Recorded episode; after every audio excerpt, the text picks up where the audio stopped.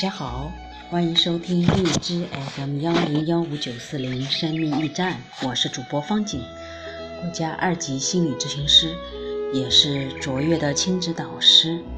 我们一起来走人生之路，做家庭教育，关于人的心理教育。今天我们继续读美国的 M. Scott Pike 著的。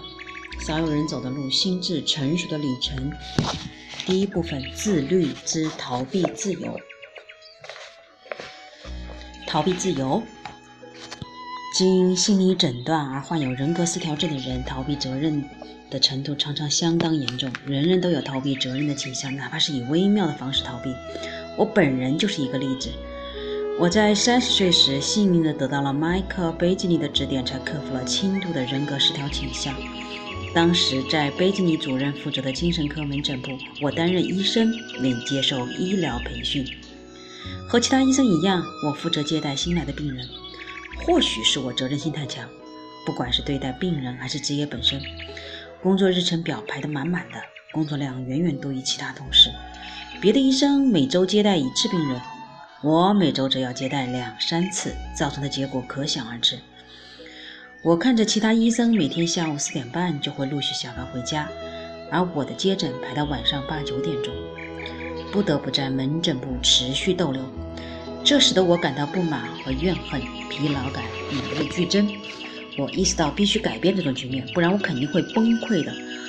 我去找贝基尼主任反映情况，希望他给我安排几周不再接待新的病人，以便有充裕的时间跟上工作进度。我暗自揣测。他应该觉得我的想法是可行的，对吗？还有，他是否想过其他解决问题的方法呢？在贝吉尼主任的办公室，他耐心而认真地听我抱怨，一次也没有打断我。我说完后，他沉默了一下，同情地对我说：“哦，我看得出来你遇到麻烦了。”他的关心和体谅让我很是感激，我的心情放松下来，笑着说：“谢谢你。那么您认为我应该怎么办呢？”他回答说：“我不是告诉你了吗，斯科特？你现在有麻烦了。”这是什么回答呀？简直是驴唇不对马嘴，完全不是我期待的。我多少感到不悦。是的，我再次问道：“您说的没错，我知道我是有麻烦了，所以才来找您。您认为我该怎么办呢？”他说：“斯科特，你没把我的话往心里去。我刚才听了你的想法，我理解你的状况。你现在的确有麻烦了。”我激动说。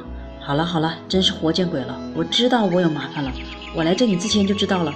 可问题在于，我究竟该怎么办呢？斯科特，他回答说：“好好听我说，我只和你再讲一遍，你要认真听好。我同意你的话，你现在确实有了麻烦。说的再清楚些，你的麻烦和时间有关，是你的时间，不是我的时间，所以不是我的事。”你斯科特派克，你在处理时间表上出了问题。我要说的就是这些，真是不成体统！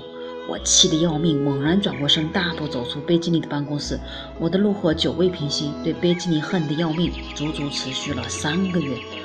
我坚信他有患有严重的人格失调症，不然怎么可能对我的问题漠然置之呢？我态度谦逊地请他帮助，可这个该死的家伙。不肯承担起他的责任，哪里还有资格做门诊部主任？作为门诊部主任，这样的问题都不能解决，到底还能做什么呢？三个月过后，我意识到贝吉尼主任没有错，患有人格失调症的是我，而不是他。我的时间是我的责任，如何安排时间应由我自行负责，而且只有我本人才有权优处理优先次序。我比其他同事花更多的时间治疗病人，那也是我自行选择的结果。看到同事们每天比我早两三个钟头回家，当然令我感到难受。妻子抱怨我越来越不佳，同样令我感到难过和愤懑。但这不正是我自行选择的结果吗？我的负担沉重，并非是职业的残酷性使然，不是命运造成的结果，也不是上司残忍的逼迫，这是我自己选择的方式。出现问题是我没有及时改变工作方式。想通了这一切，我的状况就有了改变。对于比我更早下班的同事，我不再有任何嫉妒、抱怨和憎恨。他们采取和我不同的工作方式，我就心怀不满。这实在毫无道理，因为我也可以像他们那样安排时间。憎恨他们自由自在，其实是憎恨我自己的选择。可是这种选择却让我引以为荣，甚至一度沾沾自喜呢。为个人的行为承担责任，难处在于它会带来痛苦，而我们却又想极力规避这种痛苦。我请求贝利。贝吉尼大夫替我安排时间，其实是逃避自行延长工作时间痛苦，但这是我选择治病救人的必然后果。我向贝吉尼主任求助，是希望增加他控制我的权利。我在把请求对方为我负责任吧，你可是我的上司。我们力图把责任推给别人或组织，就意味着我们甘愿处于附属地位，把自由和权利拱手交给命运、社会、政府。独裁者、上市，埃里克·弗洛姆将其所著的讨的讨论纳粹主义和极权主义的专题论命名为“逃避自由”，可谓恰如其分。为远离责任带来的痛苦，数不清的人甘愿放弃权利，实则是逃避痛苦。我有一个熟人，他头脑聪明却郁郁寡欢，他经常抱怨社会上压迫性的力量，种族歧视、性别歧视、缺乏人性的企业军事化管理。他对乡村警察干涉他和他的朋友留长发更是感到不满和怨恨。我一再提醒他，他是成年人，应当自己做主。幼小的孩子依赖父母，当然情有可原。父母独断专行，孩子也没有选择的余地。对于头脑清醒的成年人而言，他们则不可受，可则可不受限制，做出适合的选择。诚然，选择也不意味着没有痛苦。自由不意着与不意味着与痛苦绝缘。不妨两害相权取其轻。我相信世界上存在压迫性的力量，可是我们有足够的自由与之对抗。我的熟人住在警察排斥长发的乡下，却又坚持要留长发。实际上，他可以搬到城里，那你对于留长发应该更加宽容，或者索性剪掉长发。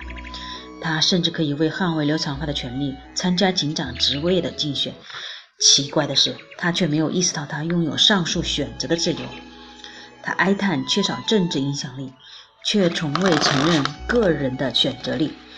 他口口声声地说他热爱自由，与其说压迫性的力量让他受到伤害，不如说他是主动放弃自由和权利。我希望将来有一天，他不再因人生充满选择而牢骚不断，不再终日以烦恼、忧愁、愤怒和沮丧为伴。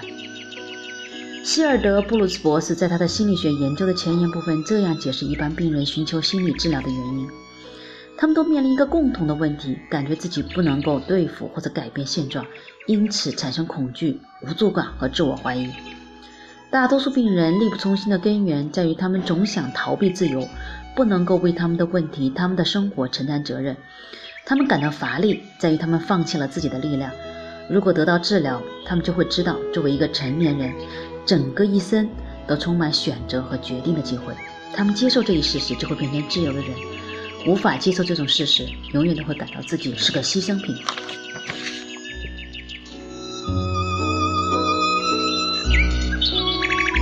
好了，今天的阅读就到这里。不过这一段感觉跟中国人好像有点离得有点远，我们以为的离得有点远。好，我们先来听听看有哪些金句啊。为个人行为承担责任，难处在于它会带来痛苦，而我们却又想极力规避这种痛苦。确实，我们从来没有想到为个人承担责任就是就在于规避痛苦，对吗？好，第二句，选择也不意味着没有痛苦，自由不意味着与痛苦绝缘，这跟我们想象中的自由和选择是好像有点。相差十万八千里，但是仔细听听，也确实如此。大多数病人力不从心的根源在于他们总想逃避自由，不能够为他们的问题、他们的生活承担责任。他们感到乏力，在于他们放弃了自己的力量。如果得到治疗，他们就会知道，作为成年人，整个一生都充满选择和决定的机会。他们接受这一事实，就会变成自由；无法接受这种事实，永远都会感到自己是个牺牲品。确实，很多成年的心成年人得到心理治疗的原因就在这里，他们都不知道原来要选择，可以自己有选择的能力和决定的机会。不过这里也要提到一个另外很有意思的地方，呃，作为中国人，我们很多成年人实际上是认为自己没有选择能力和自由的，所以从来不觉得这个这段话对我们中国人有用。但是在青春期的孩子身上很明显，小的时候父母没有权利选择，孩子没有权利选择，呃，父母来代替他选择。等到孩子长大了一些，青春期有自我意识的时候，孩子也不知道，原来选择也会带来痛苦。他开始选择，开始对抗，开始与父母反叛，展现自己有选择的权利和能力。但是因为有一部分人，特别是有一部分青春期的孩子，他并不知道，呃，我选择也还会有痛苦。而且，为了逃避、为了对抗而对抗的选择，实际上也不是真正发自内心的选择。办法承担这选择的后果。所以，常常当我们这里来咨询青春期的孩子，或者青春期的父母，有青春期孩子的父母，常常会觉得，到底要怎么办呢？你快要给我一个答案或者结果吧。其实。真的是，这是你自己的选择，你要自己承担责任。